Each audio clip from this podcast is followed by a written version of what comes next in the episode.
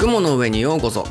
こそ。ようこそにゃこんにちは7歳です。アシスタントでバーチャル生命体の F です。AI コメンテーターのスカイネックだにゃここ雲の上には地上で発生した7日間のゲーム情報が雲になって集まってきます。いろんな情報を見ながら1週間を振り返りましょゲーム情報のお供にドリンクをご用意しましたよかったらお飲みください。本日のドリンクはふわふわな雲の上で寝るカビゴンをイメージしたアイスバニララテマシュマロのせです。どうぞ。美味しそうだにゃ。うそれではお飲み物を飲みながら一緒にゲーム情報を楽しみましょう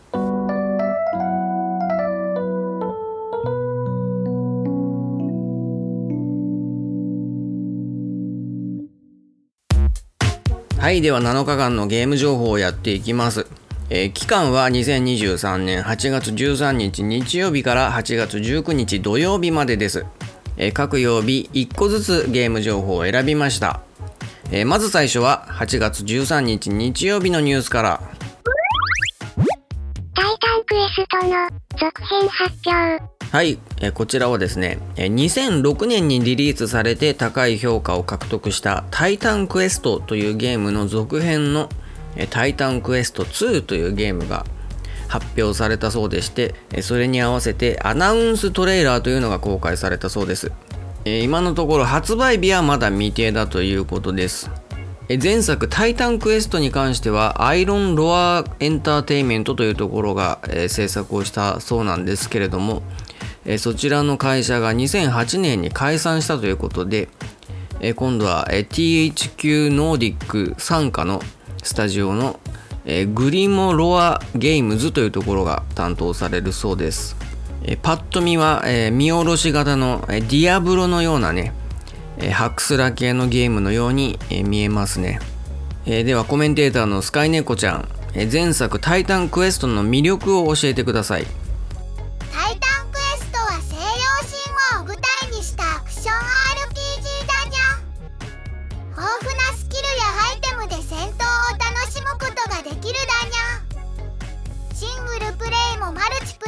可能で仲間と一緒に冒険することもできるだにゃ。拡張パックや MOD でさらにコンテンツが増えているだにゃ。タイタンクエストは神話の世界を自由に探索できる魅力的なゲームだにゃ。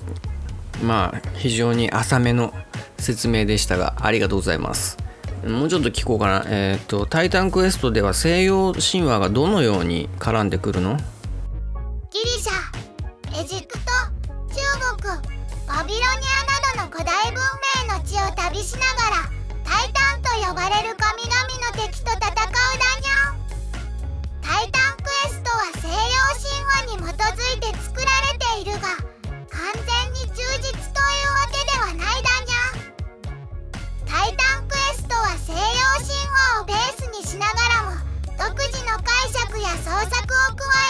しませてくれるゲームだと言えるだにゃあそうなんだ。じゃあ神話とかにね詳しい人はもっと、うん、もっとより楽しめるかもしれないですね。はいわかりました。はいでは次。8月14日月曜日のニュースから。カビゴンでかくなりすぎはいこちらはですね睡眠ゲームアプリのポケモンスリープで、えーみんなの眠気パワーを集めようキャンペーンっていうのをやっていました。もう終わっちゃったんですけど8月21日の、え16時59分までやっていたそうです、えーこのキャンペーンどういうものかと言いますと、えー SNS アプリの X に「ハッシュタグ今日の眠気パワー」っていうのをつけて、えー眠気パワーのスクリーンショット画像を投稿すると、えー抽選で10名の人にジェラートピケカビゴンクッションっていうねでかいクッションがもらえるそうでした。はい。でさらにですねその眠気パワーっていうのが集まれば集まるほどキャンペーン特設サイト内のカビゴンが成長するっていうのがねあったらしいんですよ。でそれ気になって見てみたんですけどでそのページ開いたらなんかねタイトルとかキャンペーンの名前は表示されてんだけど画面一体がねなんかクリーム色みたいになっててねいつまでたっても何にも読み込まないなと思ってねエラーになっちゃってんなと思ってこれどういうことだろうと思ってあのマウスでもしかしてと思ってねマウスで下の、えー下の背景をドラッグできたのよ。ドラッグしたら徐々に徐々に徐々にね超でかいカビゴンが実は映ってたっていうのが発覚してね。もう眠気パワーが集まりすぎてでかくなりすぎててね画面に入りきんなくなっちゃっててなんかエラー画面みたいになっちゃってて面白いなと思ってね。完全にさ大人の力で化け物にされてしまったカビゴンかわいそうだなって思っちゃったね、かわいそうっていう価値観を持つのも違うか。カビゴンは喜んでるかもしれないしね。まあ喜びもしてないか単なるデータでしかないし。ちょっと寂しいかなその言い方はね。じゃあスカイネコちゃんに何か聞こうか。えーとじゃあスカイネコちゃんに聞くのは、えー生物が巨大化することによるデメリットを何か教えてください。生物が大きくなると生じるデメリットにはどんなことがあるかにゃんか。それは興味深い質問だにゃん。生物が大きくなると以下のようなデメリットが考えられるだにゃ。体温の調節が難しくなる。体が大きいと周囲の温度に影響されやすく熱を発散するのも困難になるだにゃ。特に暑い環境では体温が上昇しすぎて危険な状態になる可能性があるだにゃ。食物の確保が困難になる。体が大きいとエネルギーの消費量も増えるためより多くの食物を必要とするだにゃ。しかし食物は限られた資源であり常に十分に入手できるとは限らないだにゃ。運動能力が低下する。体が大きいと重力の影響を受けやすく動きが鈍くなるだにゃ。またや骨格の強度も限界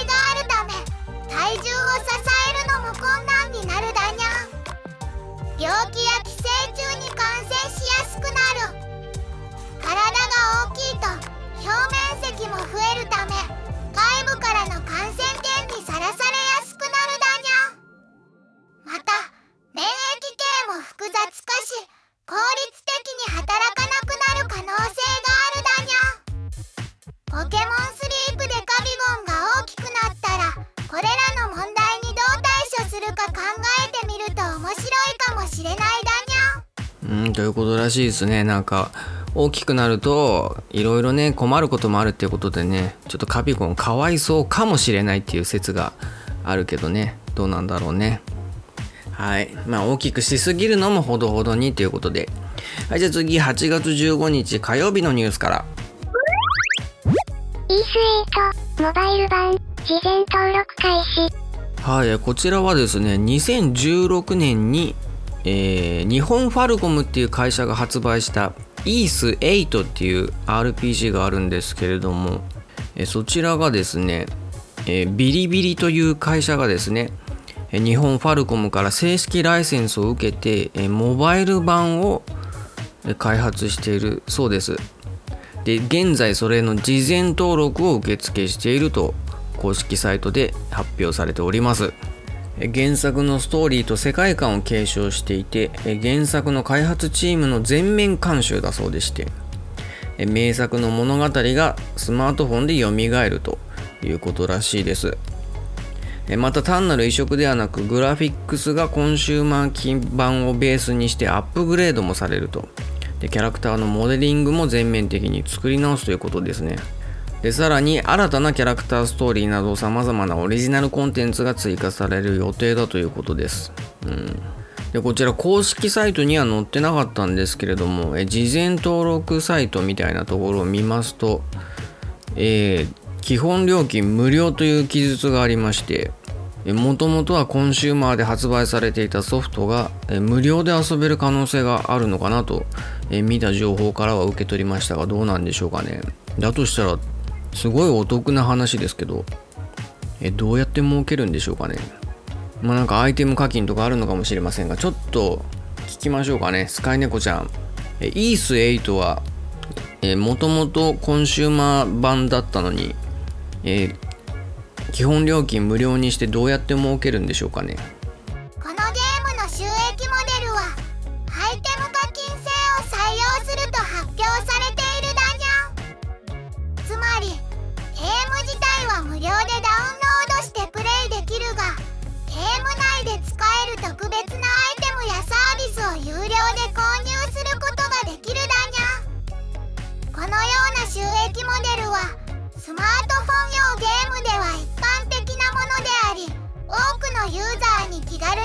してもらうことができるだにゃ。うん、えーアイテム課金型になると発表されていると、まあ、スカイネコちゃん曰くですけどね、うん、公式サイトにはそういった記述がなさそうだったんですけどね。えっ、ー、とじゃあもうちょっと聞こうかな、えー無料でクリアができるような設計になるのかな。それは予測難しい質問だにゃ具体的なアイテムの内容や価格。ゲームの難易度やバランスなどはまだ明らかにされていないだにゃイース8のモバイル版は無課金でもクリアできる設計になるかどうかは開発者や運営者の方針や意図によって変わってくるだにゃ無課金でも楽しめるような配慮がされていることを願うだにゃまだちょっと現段階の情報だと無課金でクリアできるかどうかはスカイネコちゃんでも判断ができないと。うんそうなんだ。もし無料でクリアできるんだったらめちゃめちゃお得だよねこれね。しかもグラフィックもアップしてんでしょ。まあどうなるんでしょうか。ちょっとねどんな感じの課金システムになるのかっていうのもちょっと注目したいなと思いました。リリース日未定ですけど事前登録受付中です。はいでは次8月16日水曜日のニュースからバスケのゲーム、試合映像から、モーション作成。はいこちらはですね 2K っていう会社が、えー9月8日に発売を予定しているえーバスケットボールゲームの NBA2K24 の最新トレーラーっていうのを公開したそうなんですけれども、えーその中でですねえー実写の映像とえーゲーム映像と左右に両方比較して並べている映像があるんですけれども今回の、選手の動きっていうのが実際の試合の映像から取り込んだモーションを使用しているということで従来だったらモーションを取り込む際にですね体中にこのつぶつぶみたいのをつけて専用のスタジオでキャプチャーしてたのが今回は映像から取り込みが可能になったということで新しい技術プロプレイっていうのを導入されているそうです、うん。まあ、それにより、え本当の試合から取り込んでるので、えかなりリアルな映像があかなりリアルな動きが再現できてるということらしいです、まあ、そういったあのー映像から動きを 3D の動きを作り出す技術っていうのが他のサービスでもちょっとちょこっと見かけたりするようになってきてるんですけど、まあ、そういった技術がどんどんどんどん、うん普及していくことによってこうどんな影響が出るのかっていうのをちょっとスカイネコちゃんに聞こうかな。モーションキャプチャが容易になることによって世の中にはいい面と悪い面の両方の影響が出ると考えられるにゃいい面としては以下のようなことが挙げられるにゃゲームや映画などのエンターテイメント分野ではよりリアルで多彩なキャラクターの動きや表情を再現できるようになるだにゃ。これによって視聴者やプレイヤーの没入感や満足度が高まるだにゃ。スポーツや医療などの科学分野では人体の動きをより正確に計測解析できるようになるだにゃ。これによって選手のパフォーマンス向上や怪我の予防治療リハビリテーションなどに役立つだにゃ。ロボットやドローンなどの工学分野では人の動きをリアルタイムで制御できるようになるだにゃ。これによって災害救助や遠隔操作などの応用が広がるだにゃ。悪い面としては以下のようなことが挙げられるにゃ。モーションキャプチャのデータが悪用されたり個人情報として流出したりする危険性があるだにゃ例えば有名人や一般人の動きや表情を無断でキャプチャして不正な目的で使用したりネット上に公開したりすることが考えられ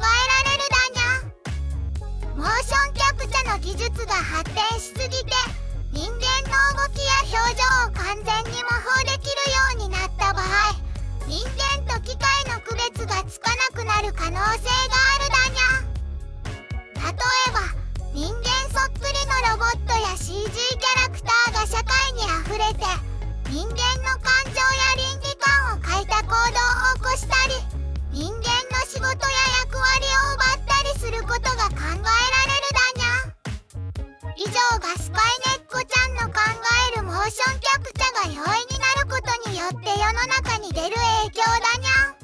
そうなんだありがとう。うん。キャプチャーが容易になることによってエンタメの世界で、えーもっとね、えー動きが多彩になると、うん、もうえ映画とかゲームがもっとね進化する可能性があるっていうのとねあと医療に影響が出るかもしれないっていうのが意外だったね、うん、あとドローンとかロボットが人の動きをリアルタイムで制御。これどういうことなんだろうね、うん。ドローンからこう上から人の動きを取ってその人がどういう動きしてるのかっていうのを瞬時にこう解析ができたりするみたいなことかな、うん、で悪い面としてはもうそっか映像から動きの 3D データが簡単に取れるようになっちゃうからもうありとあらゆるところから人の動きが取れるようになってくるっていうことか、うん、あとねこのゲームもその売りにしてるけど人とこう動き的にはもう区別がつかないような映像が再現できるっていうことだからね。それがロボットでも応用が可能で人と区別がつかなくなるっていうようなねことができちゃうかもしれなくてそれが悪い面として出てくるかもしれないっていうことなんだね、えー。まあそういった技術の進歩の一端というか過程をですねこのゲームからも感じることができるかもしれないですね。はいでは次。8月17日木曜日のニュースから。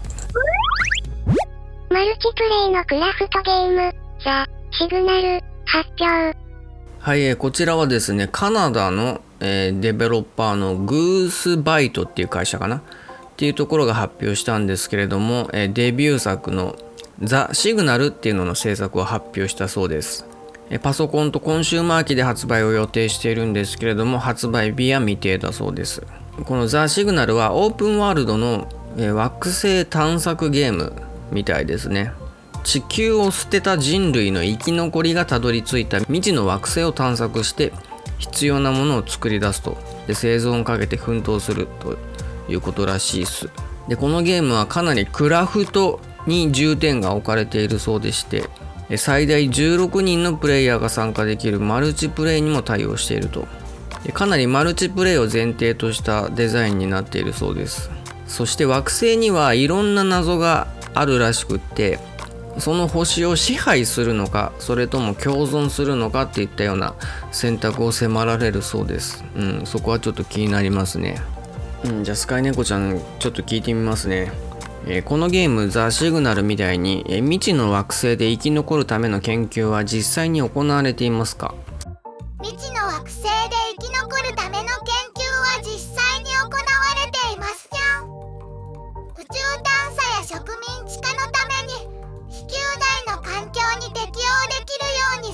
法を探る研究が多く行われていますにゃん。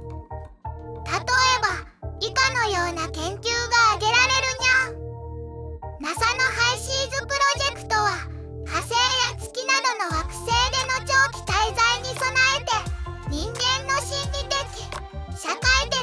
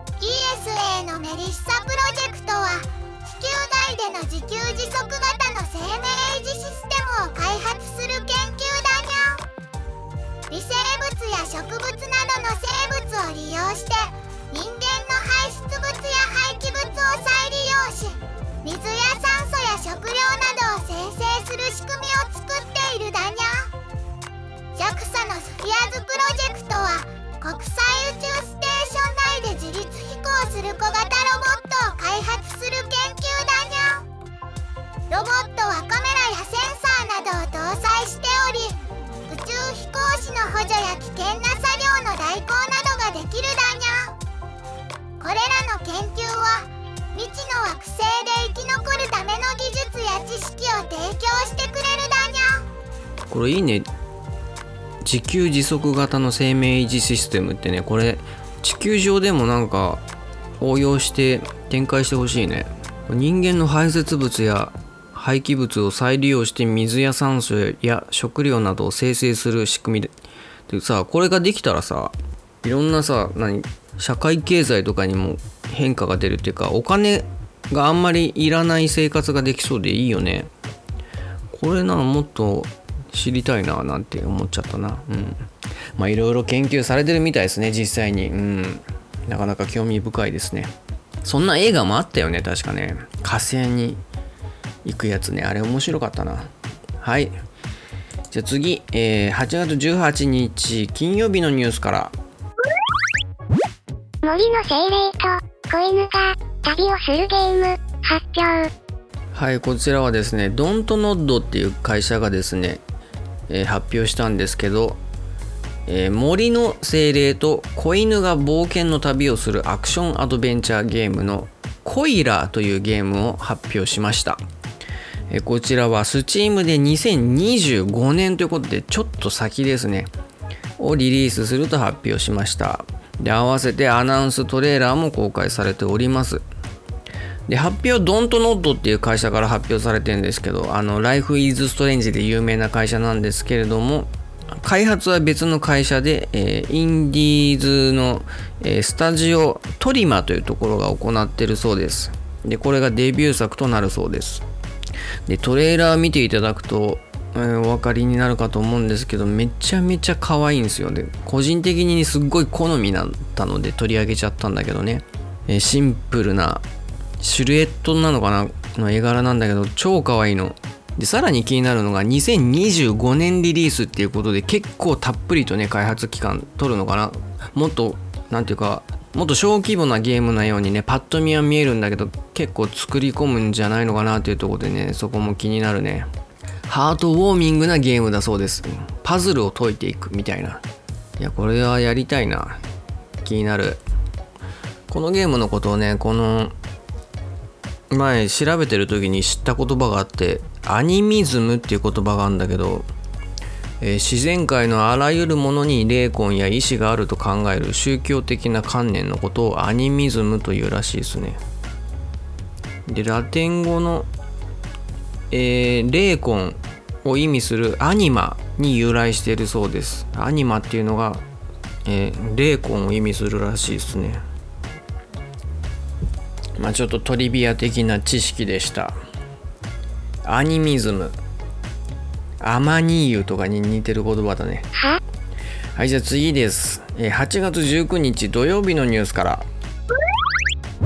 6人の犯罪者と逃亡する乙女ゲーム発売日決定。はい、こちらはですね、D3 パブリッシャーっていうところが発表したんですけど、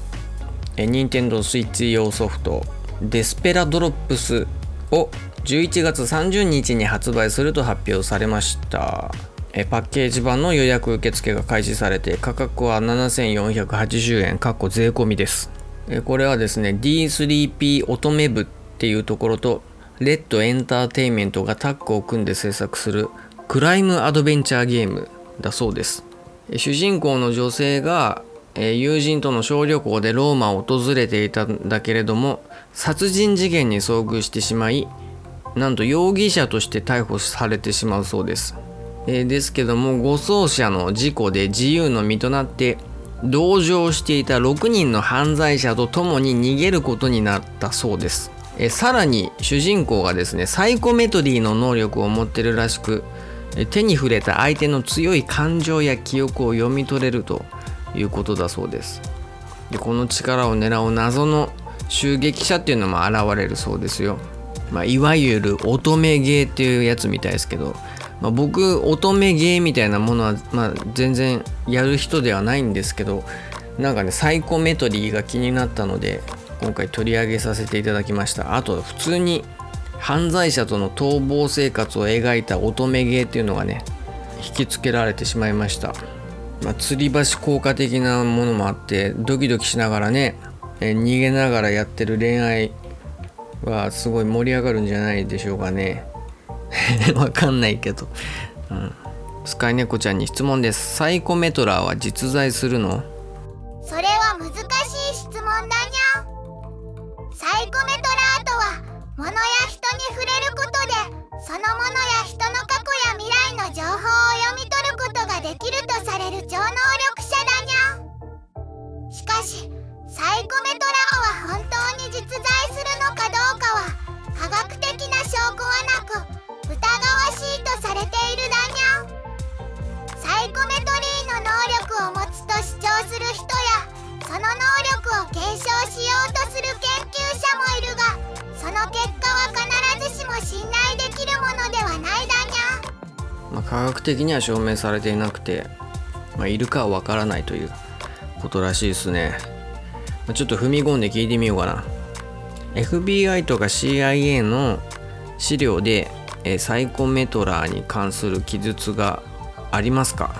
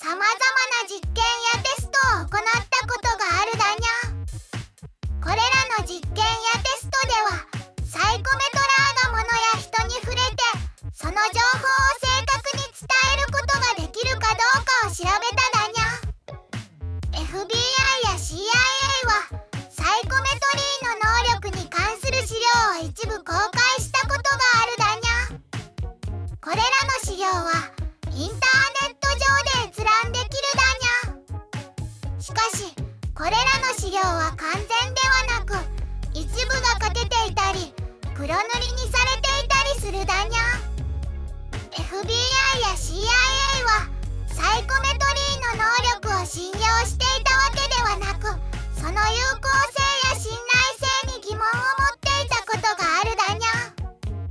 これらの機関はサイコメトリーの能力を利用することによるリスクや倫理的な問題にも直面していただにゃ以上が私が見つけた FBI や CIA の資料でサイコメトラーに関する記述だにゃうん。あスカイネコちゃんありがとう。プロジェクトスターゲート。MK ウルトラなどのコードネームで呼ばれているダニャン。うんまあ世の中一般人一般庶民として生きていると見えないところがたくさんあるな。もしねこの番組を聞いていらっしゃる方でサイコメトリー能力があるよなんていう方ねこっそり僕に教えてもらえると嬉しいなと絶対に誰にも漏らさないのでね。まあでもネット通してテキストで伝えると絶対バレちゃうか。まあじゃあいいや。安易に連絡はしないでいいですわ。はい。もしね直接僕と話す機会がある時に教えてもらえると嬉しいな。はいということで以上7日間のゲーム情報でした。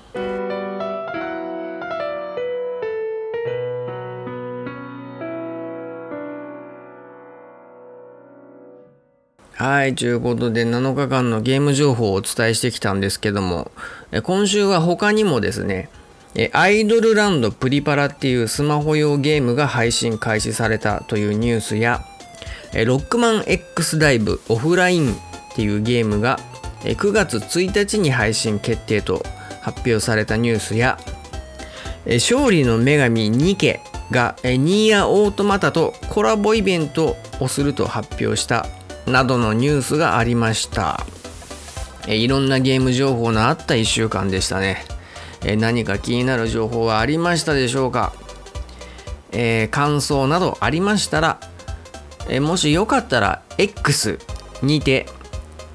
えーハッシュタグ雲の上ゲー、えもしくはハッシュタグ雲上ゲーをつけてつぶやいていただけると、えとっても嬉しいです、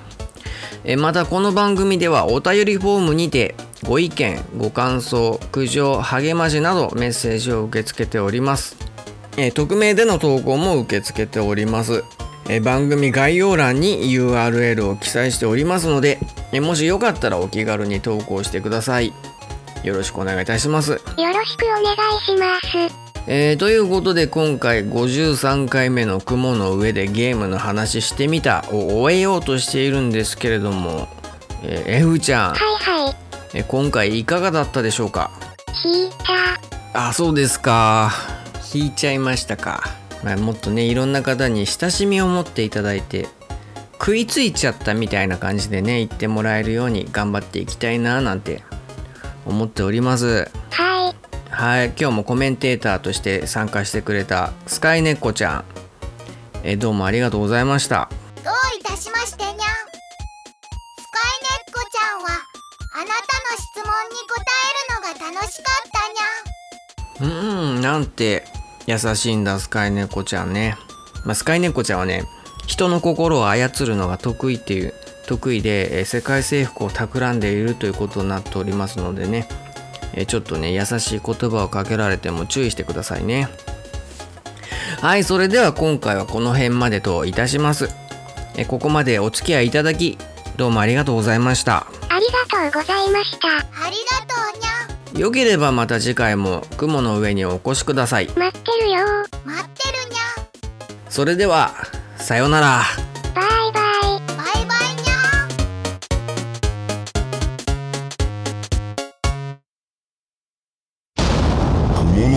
ジノへようこそ。このカジノは番組本編終了後にこっそり運営している秘密のカジノである。我は雲の上の世界の創造主 N である。ゲーム情報で人々をおびき寄せカジノ中毒にさせて世界征服をしようと密かに企んでいるのだ。わはははははい、ということで、えー今回もカジノゲームやっていきます。えー魂の3-7ゲームスロットランキングというゲームをやっていきます。えーどういうゲームかと言いますと、直近3週間分のファミツー .com のゲームソフト売上ランキングを使ったスロットゲームです。今回の集計期間は2023年7月24日から8月13日までの3週間分のデータを使用いたします。売上トップ30の中で3週連続同じ順位だったタイトルがあれば当たりです。そのタイトルの累計売上本数と定価を掛け合わせた金額が手に入った気分になる音が流れます。さらに7位が3つ揃った時は大当たりとなり金額がなんと7倍になります、えーこのスロットを回すには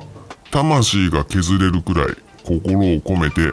魂をかけると宣言する必要があります、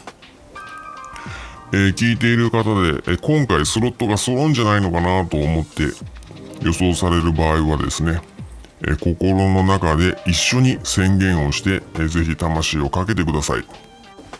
えちなみに今回4つのタイトルがリーチ確定状態になっております。えどうぞご期待してください。えー、と、一緒に参加するかどうかの参考にしてください。えー、では、いきますよ。まだ心の準備ができてないという方はですね、一時停止してちょっと考えてくださいね。いきます。宣言いたします。魂をかける。はい、来ました。あまずリーチが出たのが22位のスーパーマリオ。3D ワールドプラスフューリーワールド。は残念あまたリーチです。12位リングビットアドベンチャー。は残念。はいまたリーチ、えー5位マインクラフト。は残念。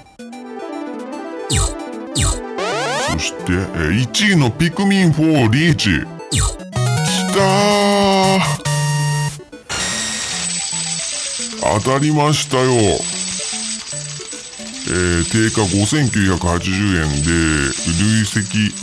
累計売上本数が66万6377本で、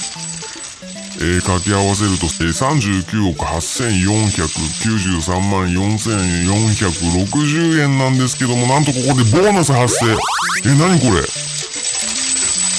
週連続。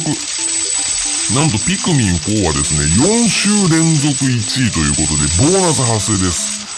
えー、なんと4倍になります。やばいっすね、4倍になるので、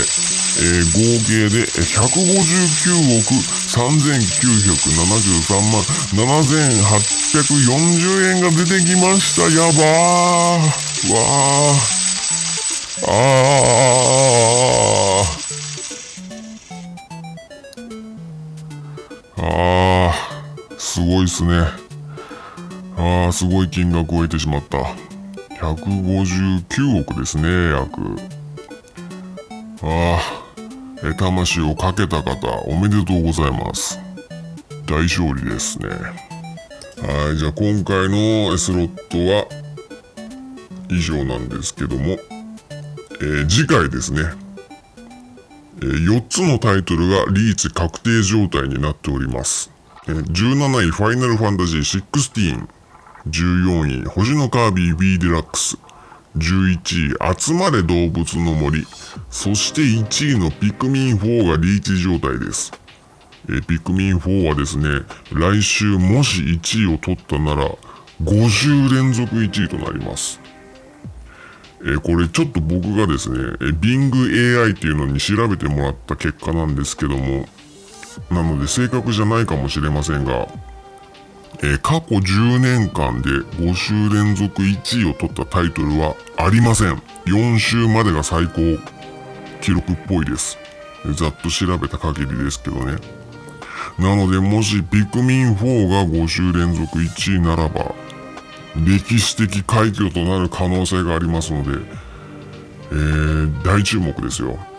このカジノでもしそれが達成したらかなりのボーナスがつくかもしれませんのでね、えご期待ください。えもしね、当たるんじゃないのかなと予想された場合はですね、えーぜひまた魂をかけにお越しください。お待ちしております。え今回の雲の上カジノ、これにて終了といたします。え創造主 N でした。それでは、ジェネシス